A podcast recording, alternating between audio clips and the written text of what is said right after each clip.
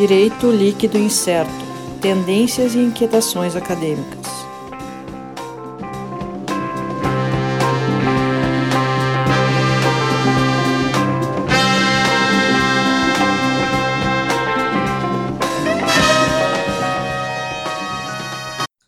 Olá, pessoal. Estamos aqui começando mais um episódio do DLI Podcast Direito Líquido e Incerto. Eu, Sandro Moraes, comigo aqui, Sérgio Gilé. Olá, olá, olá. Alisson Capelari. Olá a todos, olá a todas. A gente inicia aqui lembrando para o pessoal nossos, nossos contatos, nossas redes sociais, o arroba Podcast lá no Twitter e Instagram, no youtube.com.br DLI Podcast. Já aproveita, está assistindo esse vídeo agora no YouTube, já olha ali embaixo, ó, clica no, deixa o likezinho lá, se inscreve no canal, ativa o sininho para não perder as notificações. Se está ouvindo nas plataformas de áudio, dá uma corridinha lá no YouTube, dá aquela moralzinha para nós, se inscreve no canal também por lá. Também pode acompanhar nosso trabalho no www.dripodcast.net.br, onde vai ter a lista completa dos episódios, inclusive nossos, nosso spin-off, nosso DLI em doses, né, aquele podcast no formato raiz, uh, mais tradicional, só em áudio, que não é disponibilizado no YouTube. Então fica o um recadinho para quem está agora vendo no YouTube, temos episódios que não estão no YouTube, no nosso canal. São disponíveis apenas nas plataformas de áudio e aí na sua de, na preferida, né? Uh, tem 11 ou 12 plataformas, se não me falha a memória. Uh, vamos falar das Deezer e Spotify, as mais conhecidas, Google Podcasts, Apple Podcasts e por aí vai. Nossos apoios, né? Quem ajuda aí a gente no nosso DLI Podcast, o apoio do Love Cookies, tortas e cookies recheados. Pode seguir lá no Instagram, love.cookies. E em Porto Alegre, aproveite e faça seu pedido. Né? Apoio cultural da Livraria do Advogado Editora, a maior editora de livros jurídicos do sul do país www.livrariadoadvogado.com.br o Instagram arroba Livraria do Advogado. Uh, é até interessante, sempre tem boas ofertas, boas promoções lá. Sempre bom dar uma olhadinha no site da Livraria do Advogado e acompanhar o Instagram.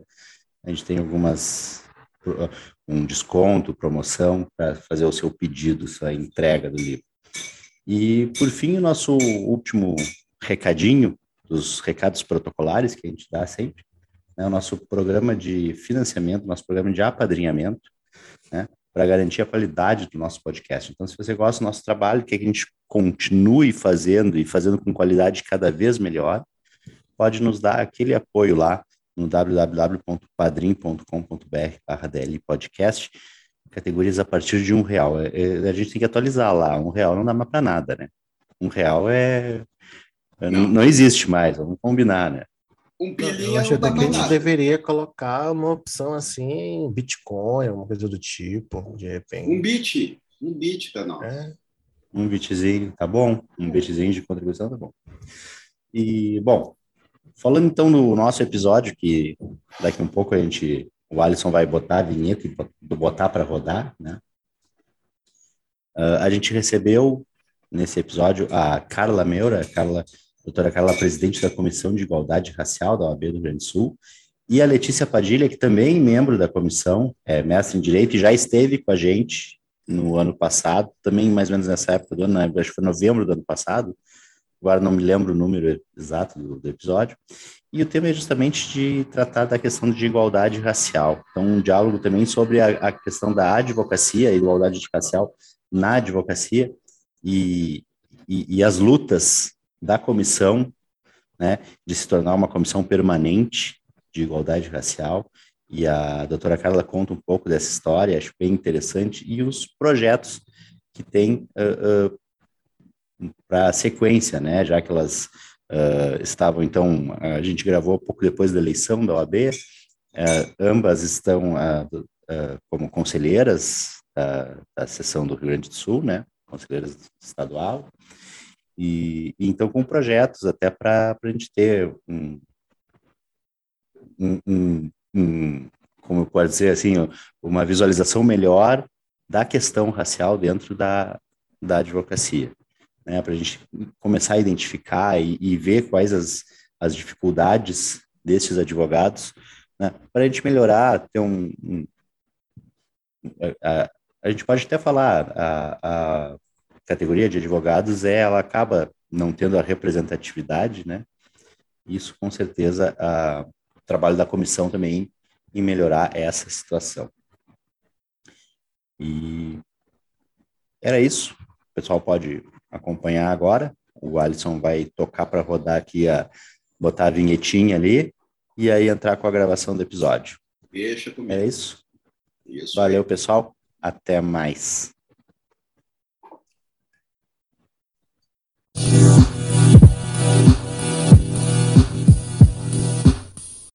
Olá, pessoal. Então, estamos começando aqui mais um episódio do DLI Podcast Direito Líquido e Certo.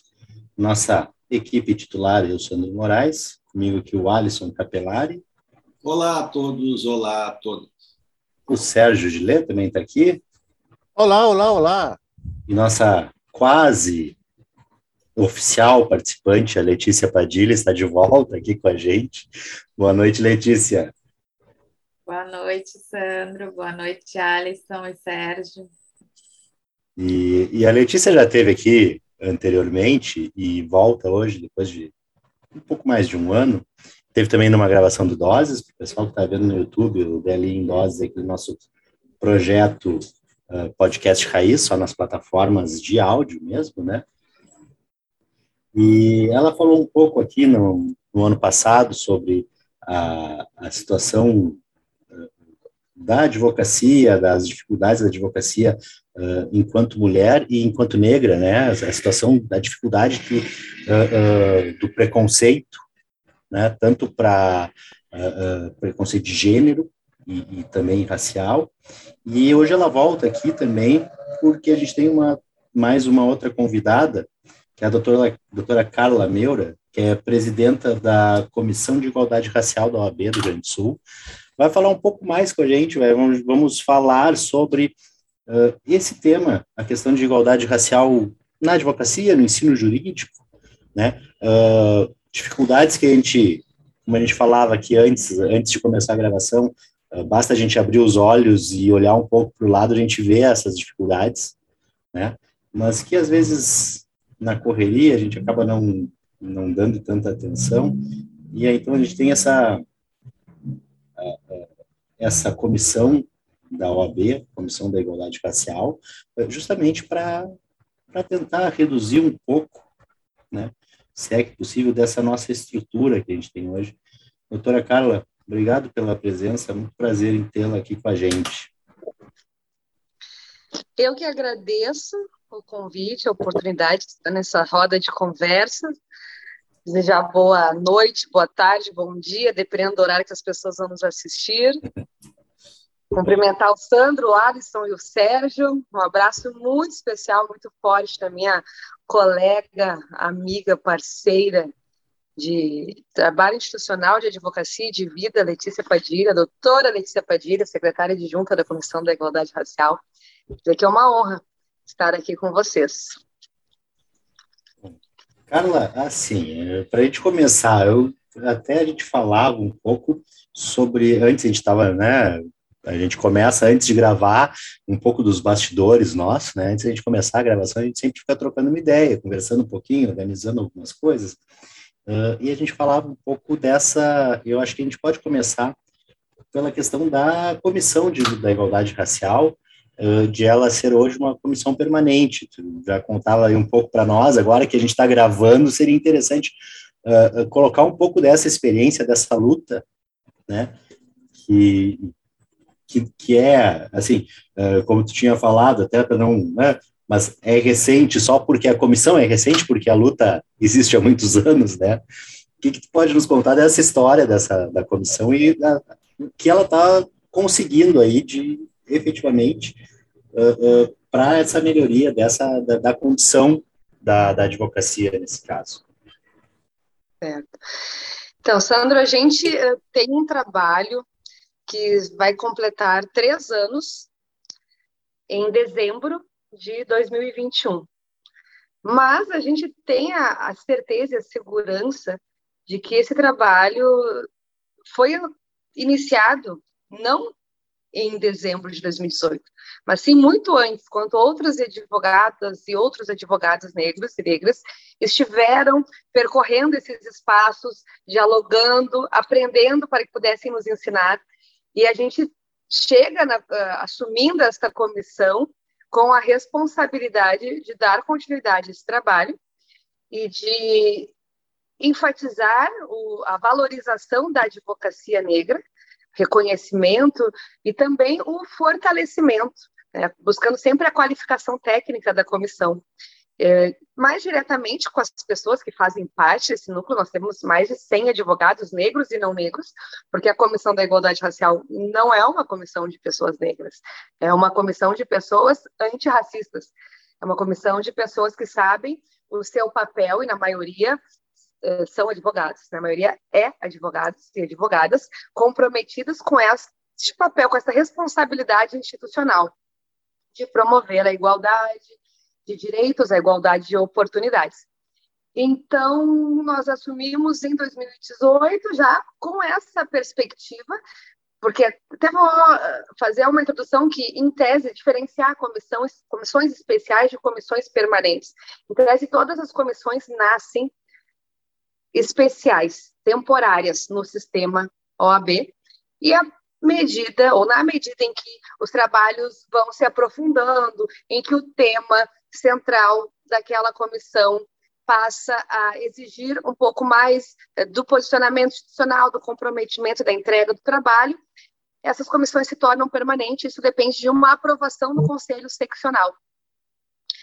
Então, quando assumimos 2018, protocolamos o pedido de que a comissão se tornasse permanente em 2019.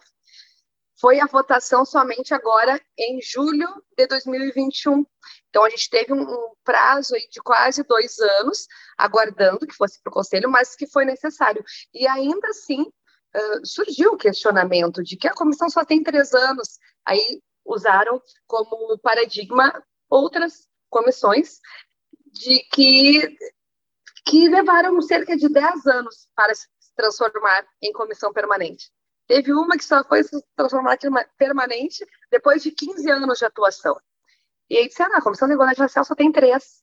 Como é que vocês já querem virar, ser, como é que seja é, alçada a condição de permanente? E nós fizemos um debate muito franco, muito bem embasado juridicamente, tecnicamente, de que a questão racial uh, não é nova, não é novidade, não está há pouco tempo na nossa sociedade. Os percalços que uh, constroem obstáculos para a advocacia negra, negra alcançar alguns espaços, essas situações, o racismo em si, como tu bem falou na abertura, que a gente tinha já trocado essa ideia, é isso, a comissão pode ser nova, mas a história do racismo não é. Então, é, essa questão de ser uma nova comissão não é mérito nosso, mas assim é demérito de algum espaço, de algum de alguma construção que não oportunizou esse diálogo anteriormente. Nós tivemos a sorte de sermos as pessoas que estamos trazendo esse debate de uma forma mais direta. Entretanto, a questão racial sempre esteve eh, sendo trabalhada de maneira transversal no sistema OAB.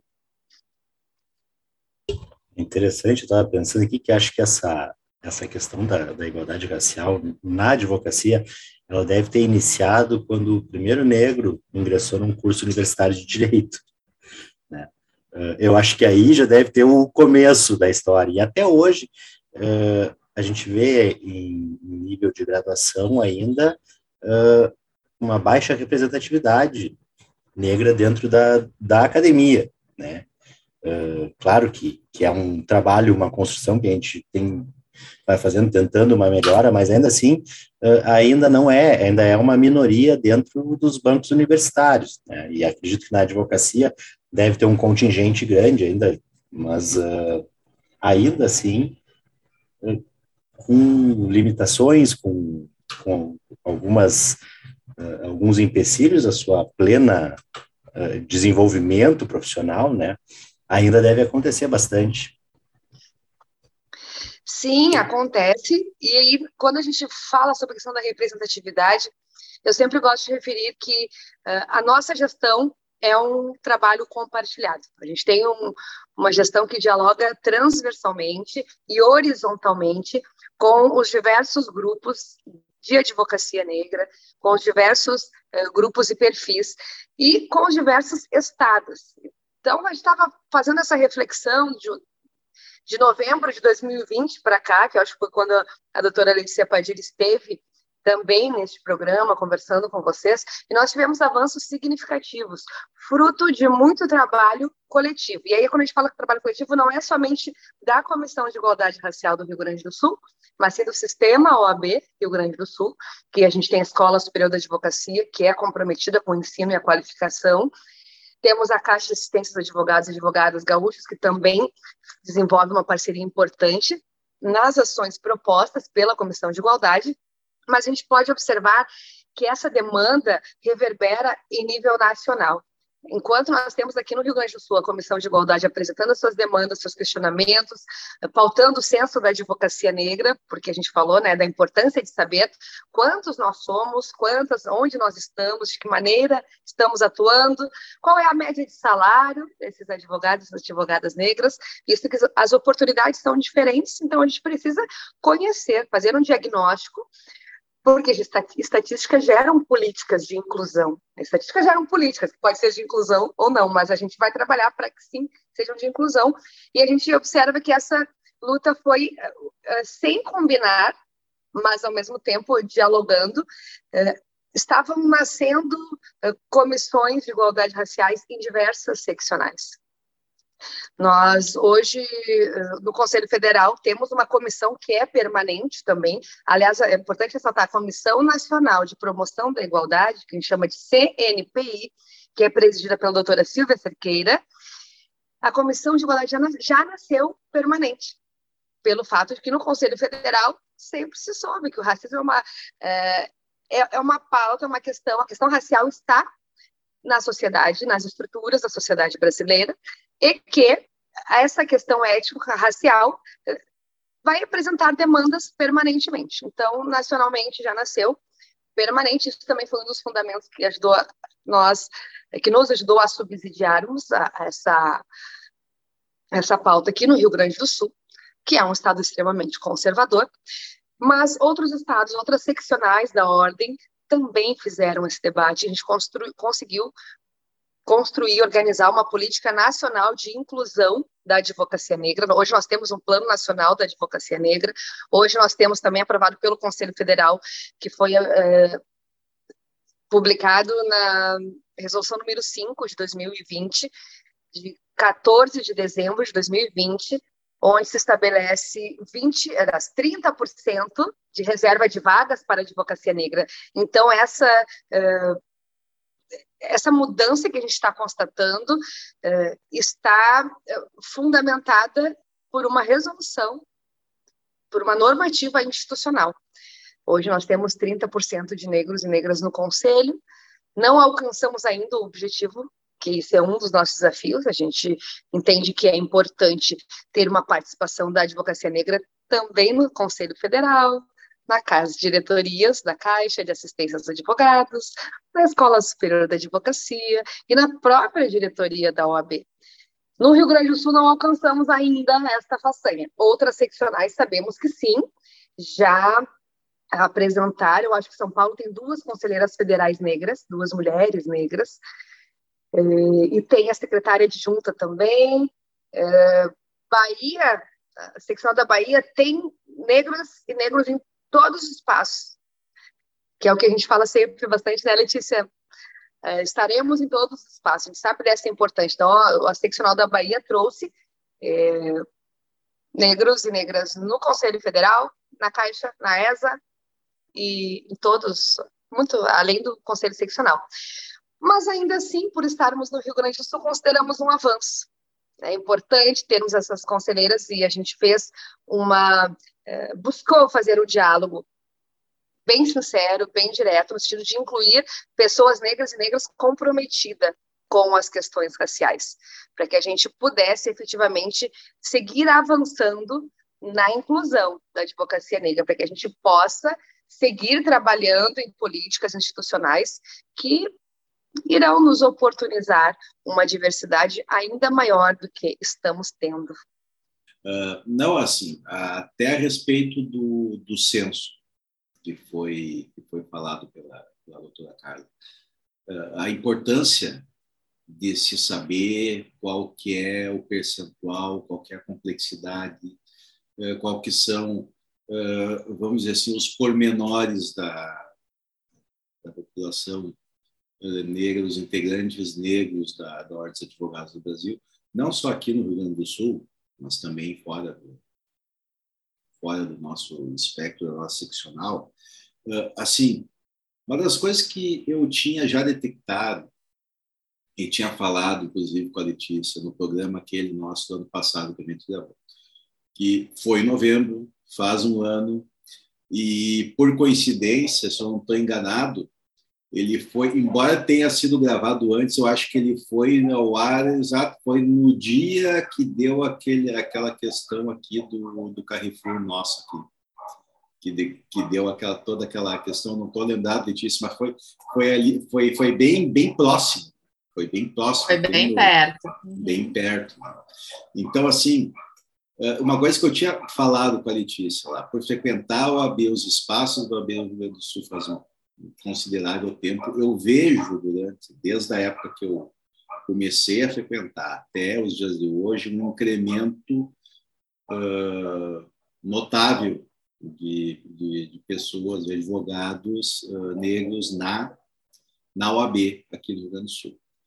Esse censo, para mim, é muito importante, não só para fazer um retrato atual, mas também se ter uma ideia de alguns dados, claro, não oficiais comparativos ao que se tinha antigamente, mas da própria efetividade de alguns de, dos programas sociais que foram feitos nas últimas décadas no meio de ingresso dentro do meio universitário, uh, para que se propiciasse não só as, pelas questões das cotas o ingresso primeiro não só de negros, depois de indígenas, depois de pessoas mais necessitadas dentro de um ambiente que era exclusivamente elitista.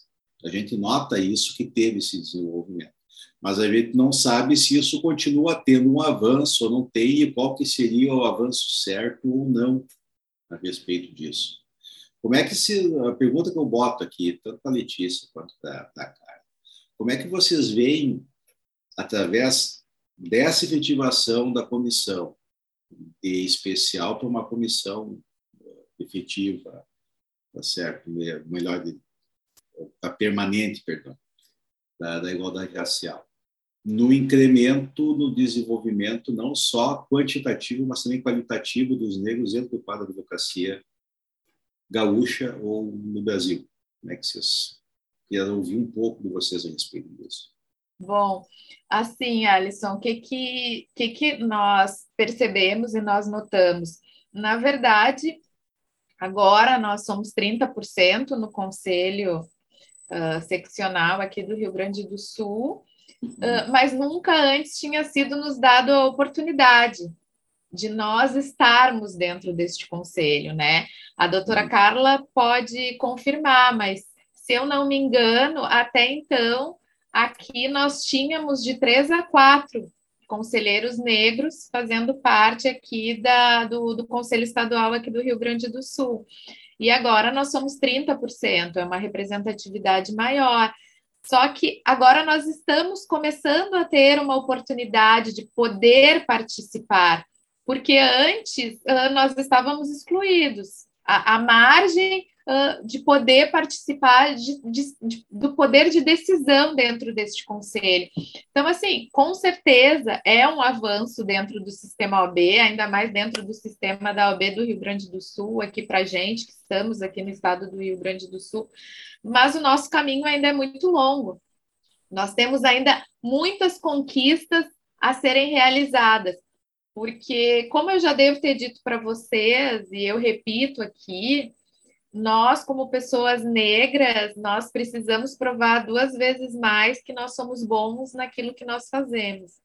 Então, com certeza, o trabalho que nos será exigido dentro do conselho, ele será é, muito mais forte a qual a palavra certa que eu posso utilizar? A observação do nosso trabalho uh, estará sempre em prova. Nós estaremos sempre sendo provados que se nós temos competência para estar tá ocupando aquele espaço. Eu não tenho dúvida da nossa competência, com certeza nós temos competência. Só que por sermos pessoas negras, a nossa cor da pele sempre chega antes. Então nós vamos ter que provar duas vezes mais que nós merecemos estar naquele lugar, porque porque os nossos ancestrais lutaram para que nós estivéssemos aqui hoje ocupando esse lugar. Muito bacana essa fala sobre ancestralidade e tudo, né? Uh, de onde a gente veio, tudo. É, o, e se a gente for pegar justamente né, to, toda, digamos assim, a piscina genética brasileira, ela é muito, muito uh, miscigenada, né?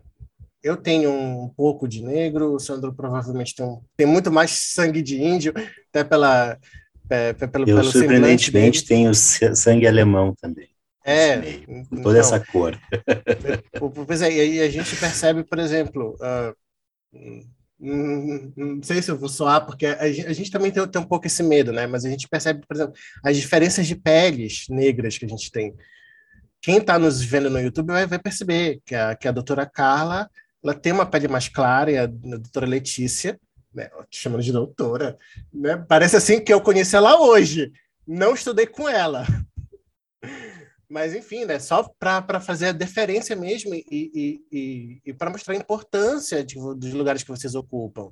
Vocês, vocês não são é, é, meras pessoas, vocês estão aqui num espaço em que a gente está conseguindo justamente trabalhar nessas questões de, de, mostrar a diversidade racial brasileira, né? E aí a gente tem a, a doutora Letícia com uma pele mais escura. E de onde vem isso? Por que, que a gente tem essa, essa, essa diversidade? E aí a gente até se pergunta, né? Por que, que no Brasil a gente tem uma classificação que é de negro e de pardo? Eu devo chamar de negro ou de preto? Dia desses, por exemplo, eu vi uma reportagem da agência Lupa sobre algumas expressões que seriam que teriam origem racista. E eu trago tudo isso, né? A gente vem aqui e aí eu queria perguntar para vocês como é que tem sido a atuação de vocês da comissão, porque assim eu sei que ela eu sei que ela se justifica e vocês já falaram isso muito bem. Por que, que ela por que, que ela se justifica, né? Nós temos um racismo estrutural bem instalado no Brasil. Mas como tem sido a atuação? Eu estou curioso com relação a isso.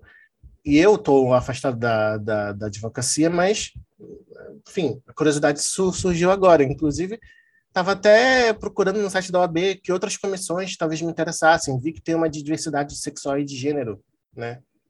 Poxa, devia estar tá lá junto, né, de, de alguma forma, mas, enfim, queria saber de vocês a atuação. Como é que tem sido a atuação da comissão? Deixa eu só pedir licença para só, só para complementar aqui a, a, ideia aqui que, que o Sérgio trouxe.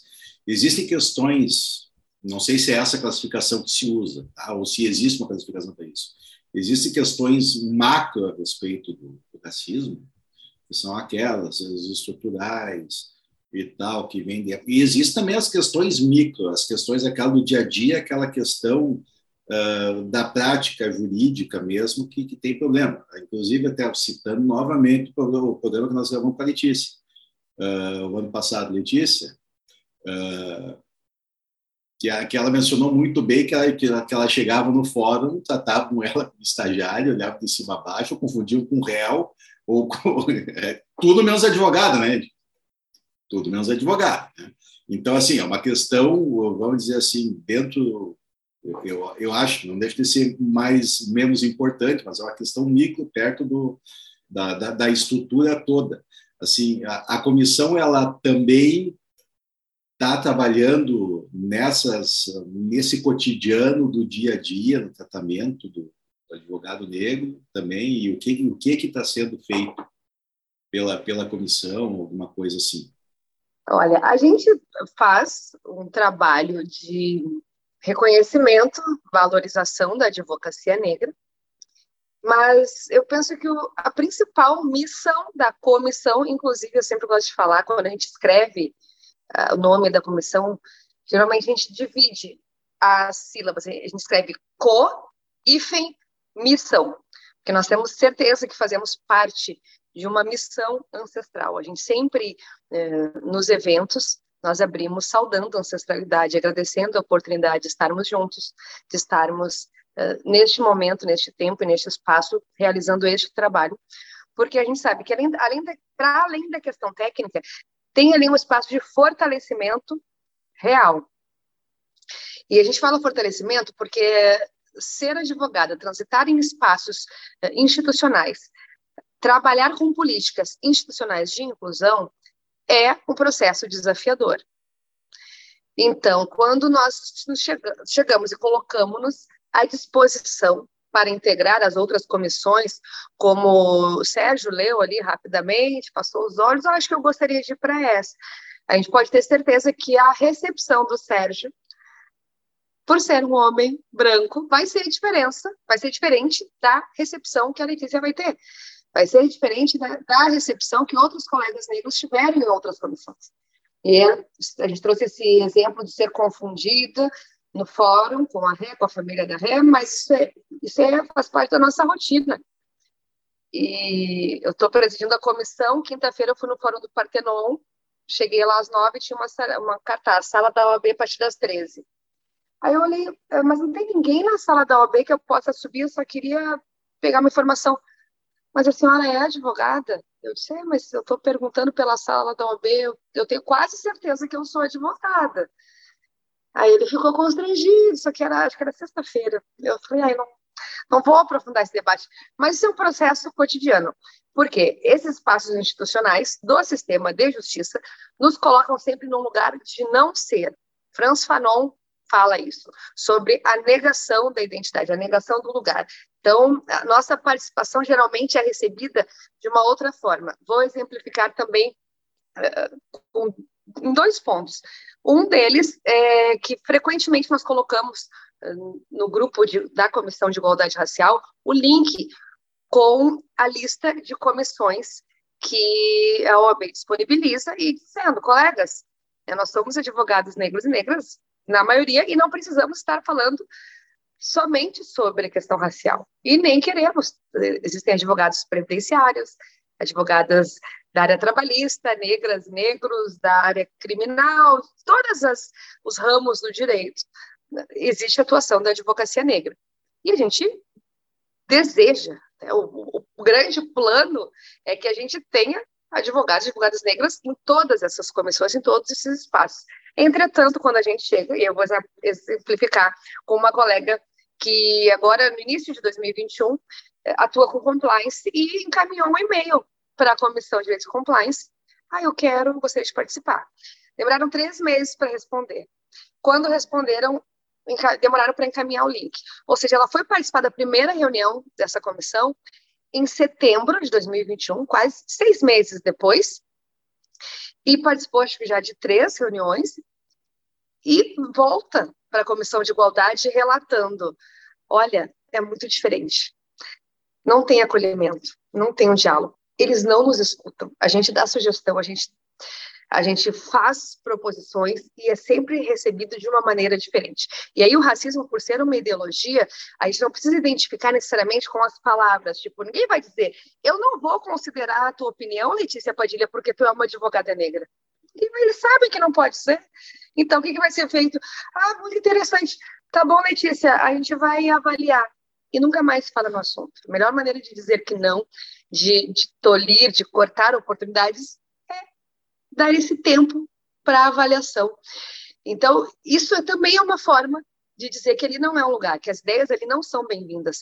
Eu iniciei no Sistema OB em 2015 com a Comissão da Verdade, né, como membro da Comissão da Verdade sobre a escravidão negra no Brasil, que na época já era presidida pelo Jorge Terra, e em 2016 eu fui convidada, na verdade, 2016 foi a primeira vez que nós falamos em Comissão de Igualdade Racial, e só que o debate estava muito efervescente e disseram assim: "Ah, Carla, vamos tratar disso mais para frente. Por enquanto a gente precisa muito que tu vá para a comissão da mulher advogada". Eu entendi o recado, porque eles não quiseram me dizer que não, que não era o momento, mas eu estava sozinha, e aí a importância do trabalho coletivo. Porque eu cheguei uh, meio ingênua, eu estava tateando os espaços, eu não sabia, eu inventei de perguntar, por que, que a gente não faz uma comissão de igualdade racial? Olha que ideia bacana.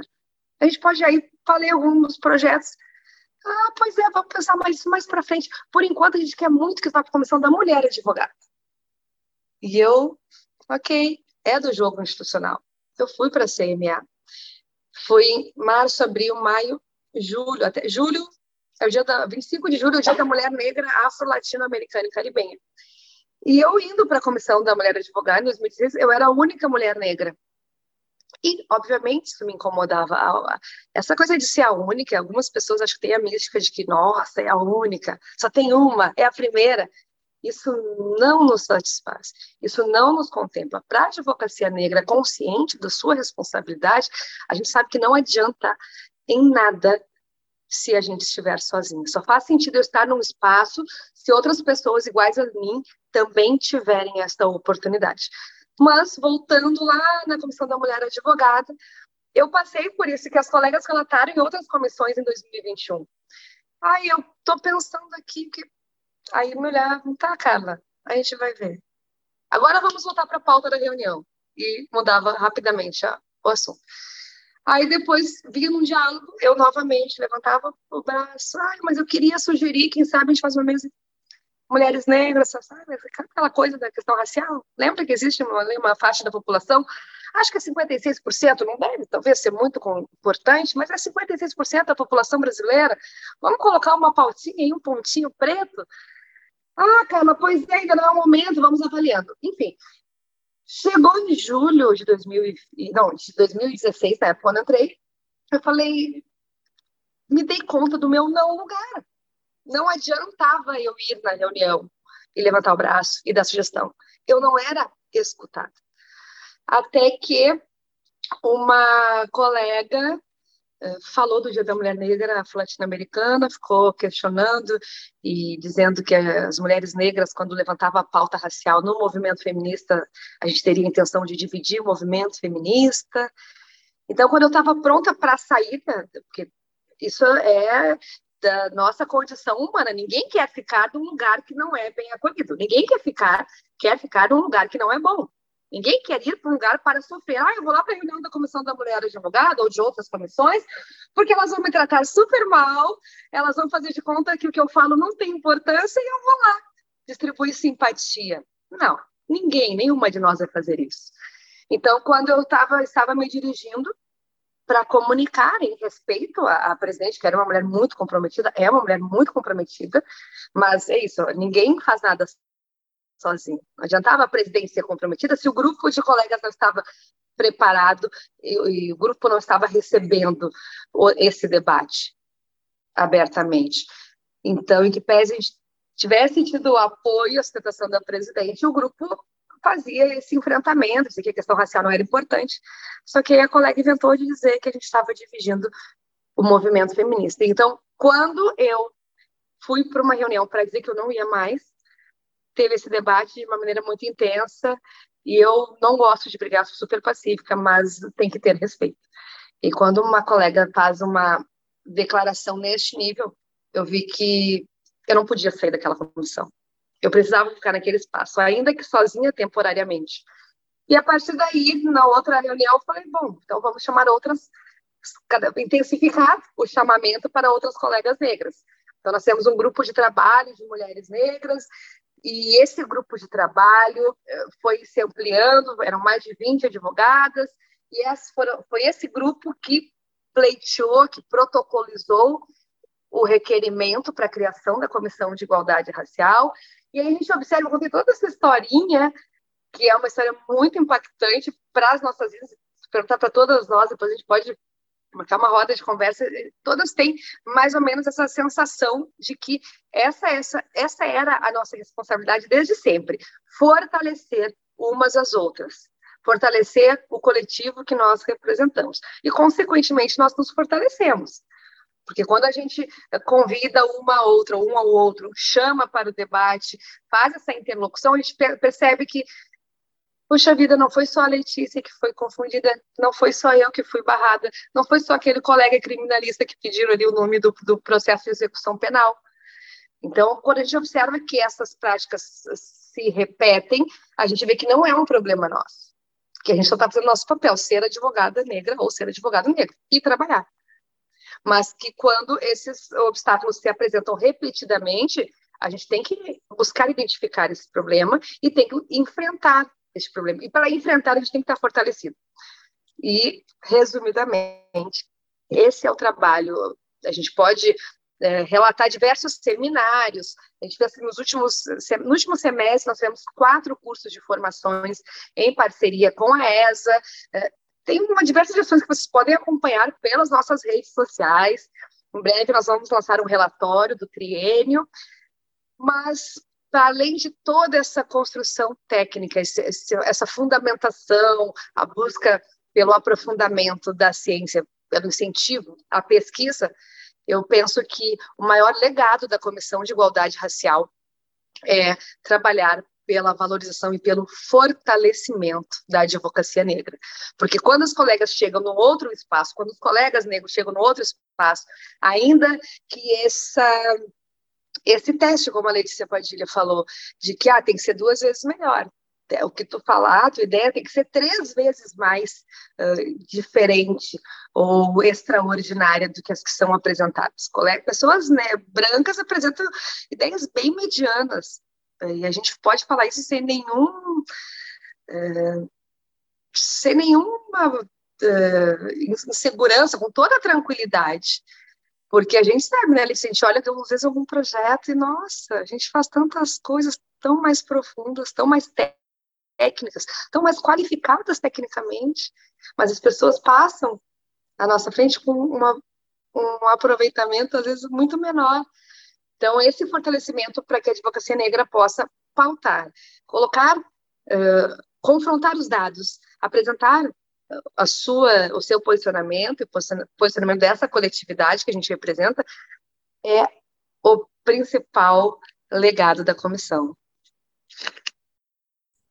Só complementando a fala da doutora Carla, eu acho bem importante também a gente dizer que a comissão ela não atua só dentro da ordem. Uh, podem ter certeza que esses grandes casos que vocês escutam, e às vezes muitos que vocês nem sabem, como do João Alberto no Carrefour, como da Jane Terezinha, promotora legal na Vila Cruzeiro, como daquele senhor que foi acusado num hospital de roubar o celular e a esposa dele foi a óbito. Todos esses casos sempre tem alguém da comissão acompanhando de perto e auxiliando da melhor forma possível juridicamente. E também acompanhando, às vezes até dando encaminhamento psicológico para a família, auxiliando a família de todas as formas possíveis. Tenham certeza que o nosso trabalho vai muito além da, do sistema OAB. Ele, ele vai justamente buscar dar conforto para essas famílias que muitas vezes passam por enormes dificuldades. Muito uma... bacana o relato de vocês. Vai, Sandro, fala. Não, eu, só, eu, eu, ia, eu ia falar até, até nessa, nessa desse relato que, assim, por mais que eu, o Sérgio, o Alisson, a gente uh, não tenha, assim, nenhum, eu, não, nenhum tipo de preconceito né? Uh, a gente aparente. vai falar de questão racial. A aparente. gente tem preconceito, mas não, não tem, é tem o, não tem tem aquele estrutural, né? Que é que, daquela coisa de tu uh, foi criado de um jeito que às ah. vezes tu leva esse ranço mais adiante, mas a gente não tem essa, né? Mas uh, a gente pode falar sobre igualdade racial e tal, mas sem essa essa percepção de, de quem sente isso aí, sabe? Uh, acho que nunca me aconteceu de chegar num fórum e ser questionado. Quer dizer, uma vez aconteceu, mas eu tava de bermuda, chinelo de dedo, aí também tava... Aí não achava que era outro Não, porque eu moro aqui do lado, tô, caminhei aqui, vim a pé de casa, verão, calor, né? Mas, enfim, uh, não é uma, uma realidade que a gente tem, não é uma realidade de a gente uh, uh, ter que fazer esse trabalho de, de repetir, de uh, insistir numa coisa, de não ser ouvido, de né, justamente ah, passar Uh, então, é, é, é, é complicado a gente falar sem essa experiência, a gente, a gente não, não chega a esse ponto, vamos dizer assim, de entendimento. Por mais que a gente compreenda, que a gente entenda, não é o mesmo entendimento de quem sofre, de quem vê isso no dia a dia. E, aquela coisa, as, as questões mínimas, né? É um olhar que tu sente que a pessoa está olhando porque tu é diferente, a impressão de que tu não deveria estar ali, né? Que a pessoa está passando essa ideia assim, por que, que ela está aqui? Ela não deveria estar tá aqui. Ela não é igual a gente. Né? Uh, isso é uma coisa que a gente não sente e muitas vezes a gente tem dificuldade em entender e acho que as, muitas vezes é, a maior parte das pessoas brancas acabam não, não entendendo essa essa condição justamente por não estar ali vivenciando diretamente, não consegue se colocar no lugar. É, é, é, como o meme da, da Pepita, né? Se você se colocar no lugar dela por cinco segundos, você vai dar razão a ela. Né? Fica aí um, um, meme. Eu acho que vocês não vão conhecer, porque esse meme é muito da minha comunidade, mas enfim, fica aí. Quem for da comunidade LGBTQIA, estiver escutando esse podcast, ou vendo, vai entender o meme que eu falei. Tá? Falta referência para vocês, na, na verdade, mas enfim. Brincadeiras à parte, é muito legal ver o relato da, da, da Carla o que a Letícia fala do, do, de uma a, a atuação fora também, em casos emblemáticos, em casos em que há racismo, né? ou, que a pró, o, o que a própria uh, classe né, de advogados e advogadas negras sofrem. A primeira coisa que me veio à cabeça, logo, logo no começo do relato da Carla, foi: nossa, a Carla estava ali na, na, na comissão da mulher advogada como se fosse um token não sei, não sei, é, não sei se o ouvinte conhece a expressão token, tokenismo, né? Ou seja, estava ali porque ela é negra. Olha, nós, olha só, nós temos a primeira negra aqui. Que legal, a gente é muito inclusivo, a gente é muito diverso, né? Eu, por exemplo, sou o token gay aqui do Daily Podcast, porque eu sou o único gay.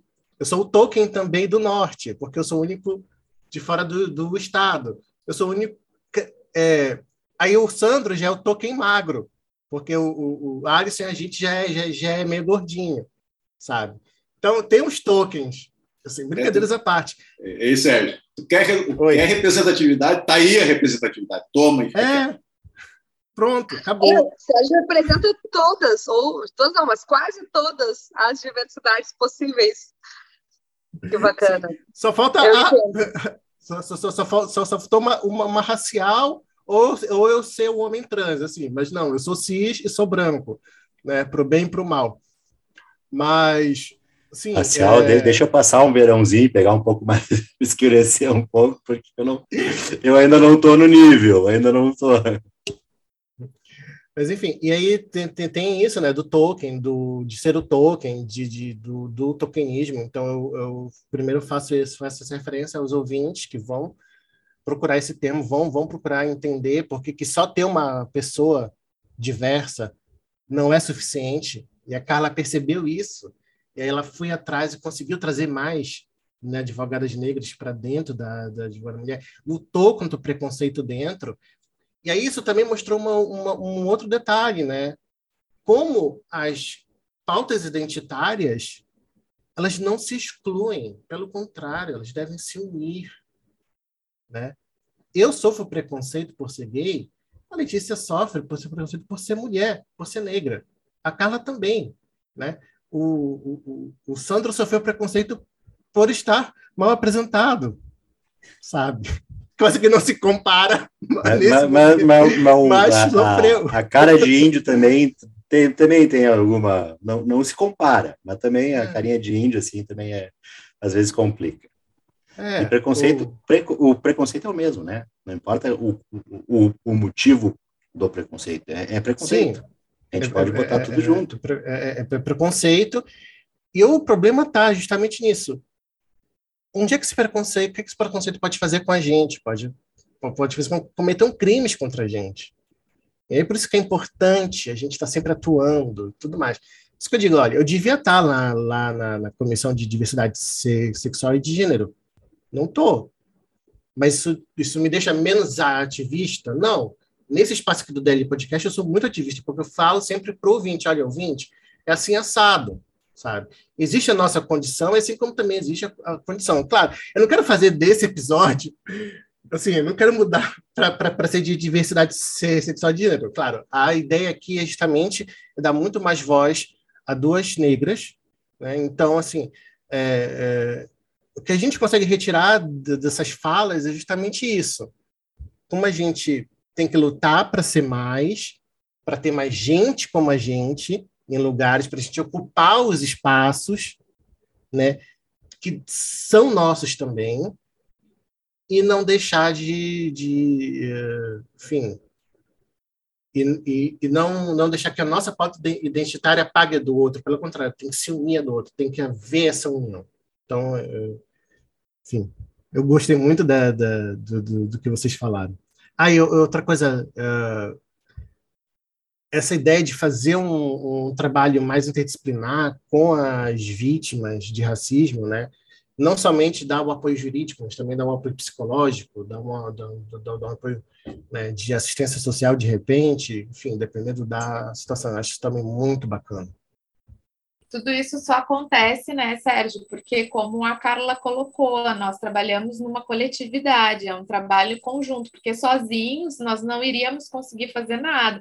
É tudo isso acontece porque está sempre um não pode, o outro pode. Quem está disponível, quem pode auxiliar nesse momento, porque a gente sabe que nós temos que nos preocupar com o nosso sustento também, mas isso também não quer dizer que nós não possamos auxiliar aquelas pessoas que precisam em um momento de desespero, em um momento de tristeza, uh, nesses momentos que que nós sabemos que ocorrem de racismo, de práticas racistas, que muitas vezes levam à morte.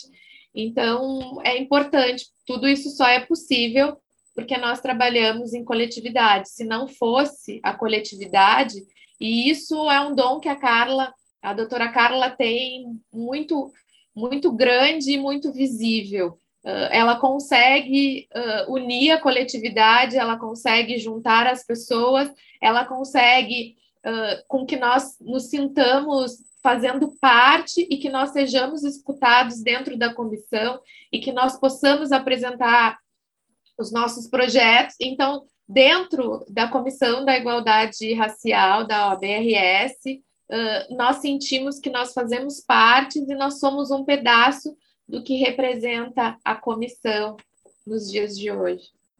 É, dentro, dentro do, do, do que foi falado, da, da atividade da, da comissão.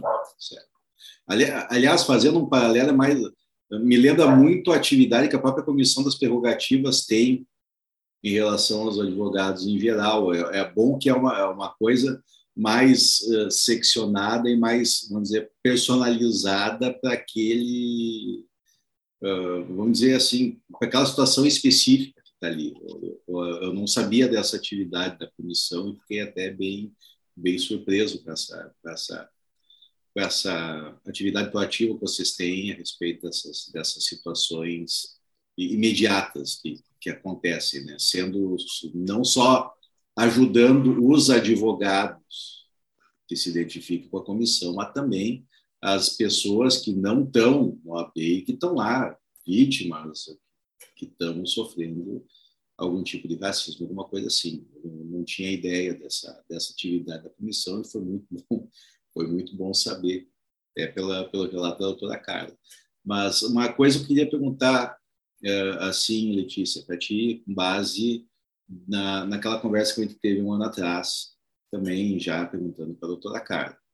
Uh, aquele cenário que nós discutimos, de um ano para cá, teve algum tipo de alteração específica que vocês tiveram algum conhecimento que vocês notaram assim, tá certo? Teve pandemia no meio, teve um monte de, de, de fatores que talvez o avanço não tenha ido na velocidade que deveria, certo? Mas vocês notaram alguma diferença? E daqui para frente, qual que, como é que vocês imaginam a atuação não só da comissão, mas a atuação da própria advocacia em geral, no Brasil inteiro, já num, num cenário macro. tá?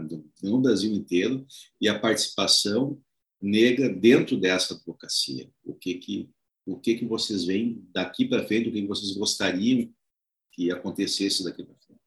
Bom, Alisson, o uh, que que eu vou te dizer? Melhoras, a gente sempre, uh, a gente não pode ser tão negativo, né? A gente sempre tem que ver as coisas positivas que vão sendo construídas, né? Eu e a doutora Carla, nós fazemos parte do, do grupo de trabalho do governador do estado, representando a OAB, que é violência contra a população negra. Foi um trabalho, uh, foi um grupo que foi formado por instituições públicas e entidades da sociedade civil, tendo representantes, e claro que o ponto mais forte em relação a tudo isso é a questão da segurança pública, né? Porque a população preta é a que mais morre, né? Como nós sabemos, e é a que mais está presa, uh, encarcerada, né? Tanto mulheres quanto homens negros. Então, foi feito um trabalho com base nisso, uh, foi entregue um relatório para o governador, onde uh, nós conseguimos, acredito que vai ser posto em prática uh, logo, em breve, que é a questão do uso de câmeras, né, na, na, no, dos policiais, nas abordagens, tudo. Tudo são questões que nós estamos trabalhando, assim como também uh, foi realizado uma carga horária maior, o curso de Direitos Humanos da Polícia Militar. Então, assim, são avanços, pequenos avanços que a gente pode dizer que já são algumas conquistas, certo? Só que assim, é, nós ainda temos muita, a nossa caminhada é muito longa, infelizmente é muito longa, porque, como vocês sabem, os casos de racismo, de morte, simplesmente pela cor da pele, é, são coisas que diariamente a gente vê acontecer, os números crescem quando um jovem negro ele não é morto na mão da polícia, ele é, é morto pelo narcotráfico. Então, assim, Uh, infelizmente, é a quem é a população periférica que acaba morrendo, que mais morre é a preta, porque é, é a população periférica, como a gente sabe, é, em sua maioria, a, a população negra. Então, assim, é uma caminhada longa, o nosso trabalho ele é muito longo, a gente pode dizer que aos pouquinhos nós estamos construindo e conseguindo alguns avanços, sim, aos pouquinhos, mas ainda a gente precisa de muito mais, muito mais, porque como tu mesmo disse, ah, o período de pandemia, sim, o período de pandemia, saúde pública, quem mais morreu? Quem foi a primeira vítima de Covid no Brasil? Uma mulher negra empregada doméstica. Então, assim, é, é uma caminhada longa, nós ainda temos muito a ser conquistado, certo? Muita coisa a ser conquistada, mas aos poucos nós vamos fazendo a nossa parte, aquele trabalho de formiguinha. A gente vai caminhando e vamos tentando ali, vamos tentando aqui, porque se a gente não tem esperança, né, a gente acaba uh, se acomodando e não lutando. Então é, é, essa esperança que me move, é por isso que eu não desanimo, porque eu acredito que a gente ainda possa deixar um mundo melhor, um país melhor para os nossos filhos, para os nossos netos, que o caminho deles seja mais fácil, seja mais tranquilo e que nós sejamos uma sociedade mais igual, com igual oportunidades para todas as pessoas, independente da cor de pele. Esse, esse é o meu grande desejo.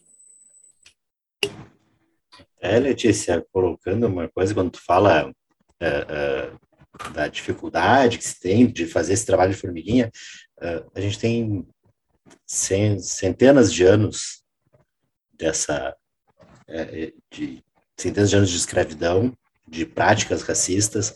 Então, assim, é, é lógico que o avanço não vai ser instantâneo, né? É um avanço que começou muito antes, né? Como eu estava falando, quando o primeiro negro entra num curso de direito e começa a, a dizer: esse lugar também é meu. Né? Não é porque eu sou negro que eu não posso participar disso aqui, que eu não posso estar aqui e aos poucos vai trazendo mais gente. Até hoje termos, então, uma comissão de igualdade racial podendo fazer esse trabalho. Né? Já tem mais gente, já tem um grupo organizado para fazer esse trabalho e, e, e esse processo para superar aí centenas de anos aí que a gente teve de escravidão, de preconceito já entranhado na sociedade, a gente tem que ir derrubando isso. E cada vez mais o espaço para vocês estarem aqui, já abrindo para sempre que possível uh, estarem aqui no DL Podcast, né, trazer as novidades lá da comissão. Uh, doutora Carla, já, já antecipo que quando tiver os dados sobre uh, o censo de estatístico de população negra de advogados, vou querer saber também um pouco mais, a gente poder estudar um pouco isso aí, ter uma ideia uh, das condições, né, das condições uhum. desses negros advogados, uh, se eles estão em, em boas condições, se, se acabam sendo uh, só os, os de salário menor dentro dos escritórios, se há alguma diferença nisso aí. Acho que tudo é importante para a gente poder identificar coisas que às vezes na verdade, talvez a gente até já meio que saiba, né? Mas a gente tem o dado para poder para poder desenvolver melhor e, e, e, trazer alguma política, alguma, alguma atuação específica para fortalecer essas pessoas. Inclusive, eu fico muito curioso com o tratamento metodológico vocês vão dar esses dados e até né, Aí eu já vou fazendo um pouquinho de advogado do diabo. Como é que vocês vão fazer isso com a luz também da LG GPD? Estou aqui já curiosíssimo de como vai ser todo esse tratamento, sabe? É, a gente é... conta com a tua ajuda para fazer a metodologia, tá bom? eu acredito, assim, obrigado, mas acredito que tem algum advogado negro melhor do que eu para fazer isso, porque ele com certeza vai ser mais brilhante do, do, do, que eu. Eu só sei um pouquinho de, de, de, de metodologia. Mas obrigado pelo convite. Não, mas toda ajuda é bem-vinda, Sérgio. A gente tem, sim, né, vai ter um olhar muito cuidadoso e respeitoso com esses dados. Pode ter que quando a gente receber, a gente vai fazer questão de compartilhar com vocês, de divulgar de maneira muito ampla, porque é importante, sim, para nós também, para toda a advocacia. Mas a gente espera que isso tenha uma mudança ou que tenha um impacto importante para gerar essa mudança que a gente está é, propondo né, há alguns anos, há algum tempo já nesse sistema. Já está tá assinado o comprometimento, tá? Então tá, tá bom. Acho que agora, é. Ah, com a gente falou bastante coisa, a gente poderia continuar ainda falando bastante. Eu acredito que tenha muitas anedotas, muitos episódios, enfim, que a atuação de vocês deva ser muito importante, enfim. E fico imaginando uh, uh, todo esse. Tudo que vocês têm passado e tudo que vocês ainda vão passar, porque essa, nossa, essa mudança não, não vai ser de hoje, como a Alice bem falou, passa de formiguinha. Mas acho que para agora a gente poderia também até, eh, já encaminhando para o encerramento do episódio, uh, pedir para vocês o que, que vocês têm de referências que para quem queira estudar esse assunto, para algum aluno de graduação aí, de especialização, enfim, que, que, que esteja querendo falar sobre isso dentro do, do, do da, da, sua monografia, do seu artigo, enfim, fazer indico de referências, não somente artigos e livros, e filmes, séries, documentários, e curtas. Pode também passar os contatos da comissão lá para o pessoal, para o advogado que tiver interesse lá, Comissão da Igualdade Racial. A, a doutora Carla falou nas redes sociais, tal, passa os contatinhos ali, a gente vai ter também na descrição do episódio esses dados. Até, de, até de repente vem um, Vai não, falar. Até porque a doutora Carla mencionou antes, né? não é uh, também há espaço para antirracistas, né? não é não é necessariamente não é um, um pré-requisito objetivo, né? É porque estamos falando em, em igualdade racial, Sim. Né? não é a superioridade de ninguém, igualdade, é todo mundo é a mesma coisa. Isso.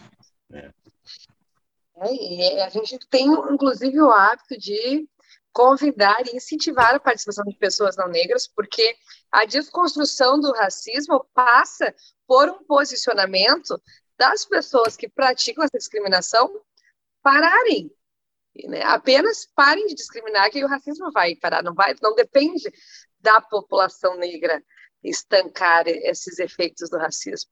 Depende de um posicionamento de quem pratica. E o Atos sabe que racismo é uma ideologia que prega a hierarquia de uma raça branca sobre uma raça negra. Então, quem tem que parar de discriminar e para isso precisa sim desse letramento racial. E eu acho muito importante quando vocês fazem esse convite para a gente refletir sobre é, propostas, sobre ideias, pensadores, pensadoras. Aí eu até estava procurando já que eu acho importante começar pensando, vou trazer um livro aqui, o que é o racismo à brasileira, como o racismo se apresenta nessa sociedade. É, é um livro de Eduardo Teles, bem importante, que traz diversos conceitos sobre racismo, preconceito, discriminação, é. construções é, teóricas. É interessante para aquele pessoal, desculpa, é interessante para aquele pessoal que diz que o Brasil não é um país racista, né? É, Exato, é interessante ler isso aí. Perfeito, tem uma, uma proposta bem firme, bem forte de desconstruir o mito da democracia racial, porque o, o racismo se, se, deu de forma diferente nos Estados Unidos e no Brasil, por exemplo, e assim como também na África do Sul, foram processos diferenciados, que no, no Brasil a gente tem essa mística da miscigenação, de que somos todos iguais, país das três raças, da, da harmonia, mas se a gente observar os espaços é, tanto geográficos, a divisão das cidades, dos bairros, a gente observa que é uma sociedade guetizada. E se há gueto, existe segregação, e se há segregação, existe racismo. E aí o racismo brasileiro se, se apresenta dessa forma, de uma forma mascarada que fica é, difícil, ou torna mais difícil esse combate, porque a gente está lutando contra o inimigo invisível. A princípio, nós temos diversas teorias ou, ou tentativas de sustentação dizendo que o racismo não existe, que o Brasil é todos somos iguais, inclusive perante a lei, está na Constituição, mas a gente não aprofunda o debate sobre que igualdade é essa, igualdade material e igualdade formal. E, é, aí o livro na, na lei na lei está direitinho. O problema é. é na aplicação da lei. Aí a gente tem um outro problema. Exatamente, aí é sobre essas questões. Um outro livro que eu gosto muito também agora Teorias da Etnicidade, que traz também uma abordagem sobre a questão de raça e de etnia e das diferenças conceituais para a gente compreender essa leitura, esse letramento racial, essa divisão racial que o Brasil apresenta, que o Brasil nos obriga a entender mais cedo ou menos cedo.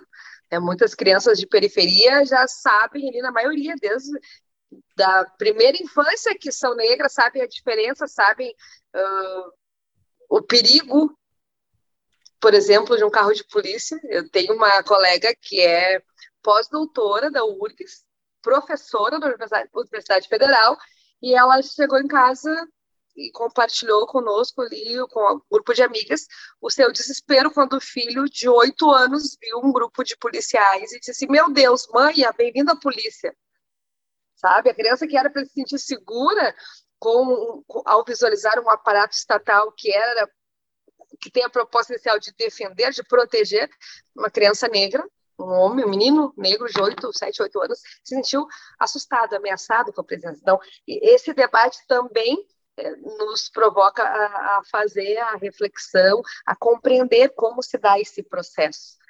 E eu vou referir esses dois aqui por enquanto, que é os que eu tenho aqui bem à mão para mostrar, mas acho que é importante também sempre uh, ler autoras negras. Né? Vamos ler Angela Davis, vamos pensar sobre mulheres, raça e gênero, classe, né? São uh, atributos que andam uh, e dialogam muito eh, intrinsecamente eles estão conectados e a gente não tem como fazer uma leitura separada. Então, a Angela Davis nos traz muito, e sempre é bom referenciar mulheres negras. Leiam Mulheres Negras. Isso já, só essa dica já vai ajudar vocês bastante. Yeah. É. E a sintonia tá, tá aí, é, né? Porque a Letícia tá já tá com o livro na mão. Angela Davis, Sim. Mulheres, Raça e Classe. Exatamente. Exatamente. Aí já entrando no, na mesma linha sobre a questão do feminismo que a, a doutora Carla estava falando, que realmente o feminismo negro ele é diferente do feminismo que vem da mulher branca. São dores diferentes, são lutas diferentes, e não quer dizer que uma é contra a outra, nada disso. É que são lutas diferentes, histórias de vidas diferentes. Então, esse feminismo negro aqui da Djamila Ribeiro também, super indico. E entrando já na linha dos feminismos plurais, que é, é a edição que a, que a, a Djamila Ribeiro fez, Aí nós temos esse que é maravilhoso, que todos já conhecem, né? O que é racismo estrutural, do Silvio Almeida. Toda a linha que eu adoro é racismo recreativo, do Adilson Moreira, empoderamento, da Joyce Bert. Essa linha é maravilhosa e é um livro que não tem um custo muito alto. Interseccionalidade, da Carla Cotirene. Encarceramento em massa, da Juliana Borges e o lugar de fala da própria Djamila Ribeiro. E tem, entre outros, né? Esses são os que eu tenho. E o que a gente também não pode esquecer, que para mim é maravilhoso, é o Abdias Nascimento, né? Que é o genocídio do negro brasileiro. Esse livro aqui é sensacional, sensacional. Então, são algumas, algumas dicas de leitura e nós temos intelectuais negras e negros maravilhosos dentro do nosso país também. infelizmente, nós, eu só pude conhecer após sair da universidade, mas antes tarde do que nunca. Tive a oportunidade de conhecer inúmeros intelectuais, obras de inúmeros intelectuais negros e negras que são muito importantes para a gente formar o nosso conhecimento sobre o tema, sobre essa pauta que é tão relevante para a sociedade como um todo, não só para as pessoas negras, mas para toda a sociedade. São temas importantes, nós precisamos falar, nós precisamos entender, para que as pessoas parem uh, com essa fala de que é mimimi, que é vitimização, que é não, entendam, uh, se coloquem no lugar do outro, é a questão da empatia, e só nós, nós negros, é que podemos dizer o que nós sentimos quando sofremos uma, uma situação de racismo, que, como eu falo, né, o racismo nosso de cada dia. Tu abre a porta e pensa qual vai ser o racismo do dia de hoje, né? Porque com certeza sempre vai ter uma situação de racismo. É quando tu entra no foro, é quando tu entra no supermercado, é quando tu tá com uma mochila e entra em alguma loja, aí tu tem que lembrar, pô, tô de mochila, que droga, já vão, vai ter um segurança atrás de mim.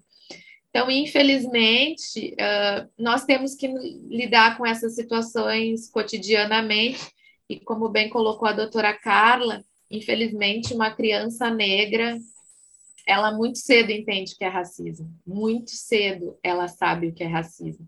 E é a fase mais linda da vida, mas uma criança negra ela já sente essa dor muito cedo. Não vou me alongar, só queria dizer mais das obras, porque senão eu fico aqui falando e não paro de falar. Obrigada. Eu queria também recomendar, porque a Carla falou uma coisa muito boa. Leiam Autoras Negras. E assim, saindo do campo um pouco mais acadêmico e entrando no campo literário, tem uma escritora negra, Octavia Butler, que é uma escritora negra de ficção científica, sabe? Assim, eu, eu saí um pouquinho agora porque eu estava tentando achar o livro que eu, que eu ganhei recentemente para mostrar a capa, mas não, não, não, não consegui achar. Assim, mas. E pretendo ler ainda. Eu, eu, eu, eu, eu tenho essa falha de caráter de ainda não ter lido o que teve a Butler, mas vou ler. Eu tenho o livro e fica aqui, então, a promessa de ler mais autoras negras, conforme a Carla falou. E não só no tenho... campo acadêmico, mas no campo literário também. Eu estou com um livro dela no Kindle e confesso que ainda não, ainda não cheguei nele. Tá, tá na minha é. lista. Tá na minha lista. Que feio, gurizada. Pelo menos a gente admite os nossos erros. Pior quem não admite. É, o primeiro passo para corrigir o erro é reconhecer que ele existe, né? Então, isso aí, leiam, depois compartilhem conosco. Vamos fazer um, uma live de debate sobre a escritora, acho bem interessante. É, é o, o, livro que eu tenho dela, até vi vi por acaso a indicação no, no Twitter lá, eu olhei, pá, deve ser interessante. Claro, é ficção científica, aí vamos abordar um pouco, mas é uma história de uma, de uma negra americana que ela tem lapsos de consciência em que ela está num ambiente do sul dos Estados Unidos nos, na época da, da guerra das, da, da guerra civil americana. Né? Então ela como uma escrava ali naquele período. Então ela tem, ela começa a ter assim como lapsos em que ela está lá, lapsos em que ela está no mundo real dela, de não sei, acho que deve ser 1970, 1980, alguma coisa assim. Uh, e falam que a, a, a, indicação quando eu vi sobre esses relatos que são assim fortíssimos e, e, bom, eu não li ainda, não posso falar muito, né? Mas esses relatos, como seria o momento da, da época da escravidão, ela é bem, bem impactante. Bom, uh, mudamos um pouco o assunto aqui no final, é. mas... Eu, eu, não, eu, só ia falar que também é interessante procurar o movimento literário, acho que não é, não, não, não é só literário, mas eu vejo mais na, na literatura, que é do afrofuturismo, que é ver como é, é que é, que é ver pessoas negras no futuro, como é que seria isso, tudo mais. Ah, só só para confirmar aqui, o livro é Kindred, Laços de Sangue. Isso, Laços de Sangue, eu já... Eu acho bem importante, Sandro, Sérgio, Alisson, Letícia, ter esse momento também de, de outras sugestões para além é, desse olhar extremamente técnico né, da advocacia ou do direito, que também é, é, são momentos de, de engrandecimento, porque a gente está falando de uma questão cultural, né, e a cultura não se dá somente no nosso é, sistema jurídico. Né? Então, pelo contrário, o sistema jurídico é um reflexo de todas essas manifestações, todos esses espaços que uh, as pessoas negras transitam. Então, quando nós trazemos a reflexão e o convite para que pessoas le, le, eh, leiam autoras negras de outros ramos, também é importante, porque a gente faz esse diálogo, inclusive é desafiador trazer, eh, fazer esse convite para o debate em outras áreas, por exemplo. Uh, a advocacia negra não necessariamente precisa falar de racismo, a gente pode convidar outros advogados e advogadas negras para falar de ficção científica, de direito empresarial, de direito imobiliário, ou de, de ciências da computação, enfim, a gente tem uh, é, esse, essa responsabilidade.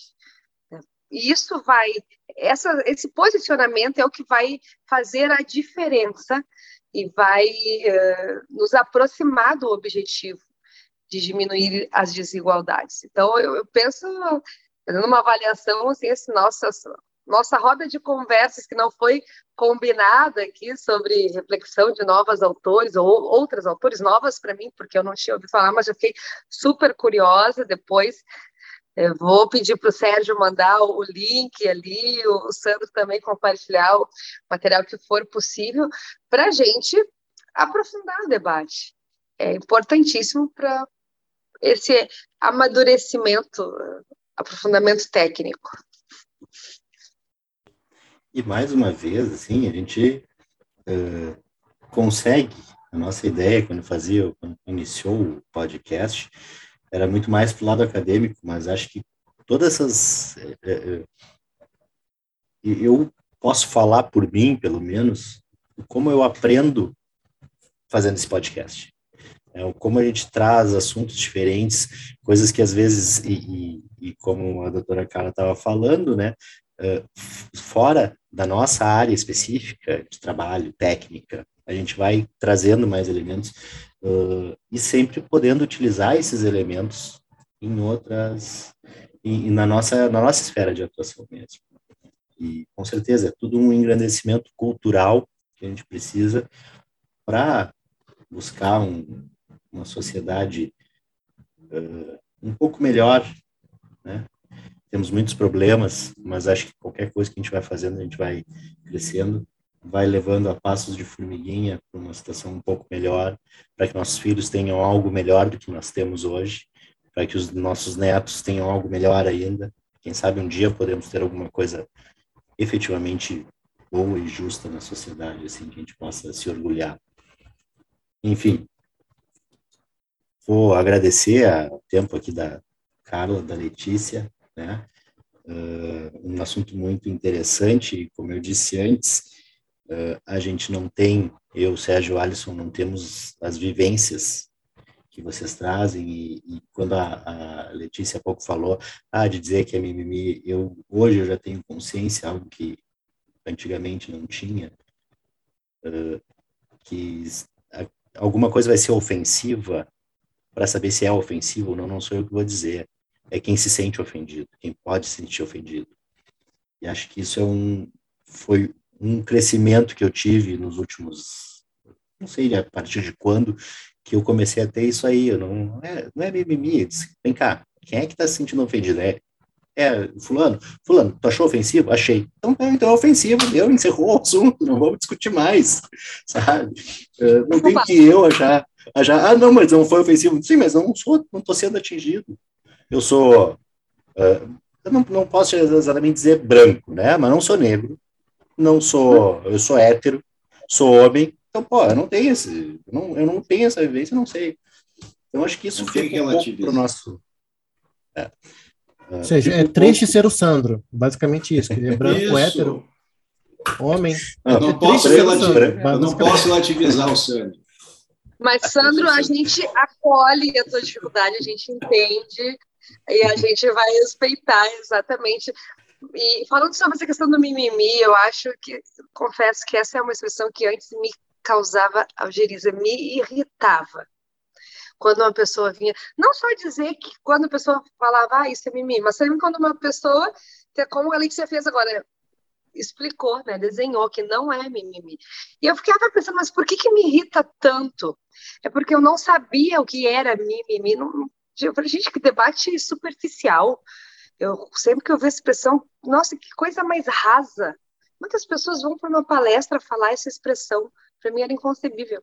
Entretanto, há pouco tempo atrás, eu recebi um, um card com uma definição de mimimi. E é, é, isso, né? O nosso cérebro tenta buscar explicações para todas as informações que recebe. Tenta busca fazer essa análise, as sinapses necessárias para formar uma compreensão. Então, quando recebi essa definição de mimimi, eu falei: ah, ok, hoje eu já consigo ouvir e até falar a expressão e o card dizia assim: é, era uma criança perguntando, mãe, o que é mimimi? E a pessoa respondia: olha, mimimi é a dor do outro que tu não sente, é a dor da outra pessoa que tu não sente. E eu falei exatamente isso, agora faz mais sentido. Agora eu consigo até ouvir, assim, e falar, referir, porque era bem uh, pesado, era eu pensava ser de uma perversidade a pessoa tratar as questões do outro e da outra pessoa, como o Sandro muito bem referiu, que quando a pessoa diz que é doloroso ou diz que é, é ofensivo, isso basta, isso tem que bastar. É, essa informação da pessoa que recebe é que deve ser considerada para avaliação. Muito bom, assim, é, agora com essa definição do mimimi, a gente está uma chave de ouro para a gente fechar o programa. Eu achei ótima a definição, sensacional. Uh, agora dá para dizer que é mimimi mesmo, é a dor do que eu estou sentindo que eu tô, não estou nem aí, estou andando para ela. Carla, Letícia, muito obrigado, muito legal. As portas do Deli Podcast abertas para vocês a qualquer momento. A Letícia já é da casa, já participou, já está na terceira edição, né? Doutora Carla, e vamos conhecer um pouco mais da Comissão de, da Igualdade Racial lá, né? Uh, com certeza um trabalho relevante e muito relevante na OAB. Certo? Muito obrigado, valeu pela presença, valeu pessoal, até mais. Valeu, e logo mais o Deli, o Delin Podcast estará lançando o seu manual de como atirar fogo em racista. Eu quero estar nesse lançamento. Muito obrigada. Pode deixar. Bem, obrigada, gente. Adorei. Beijo, Valeu. É. Tchau, tchau.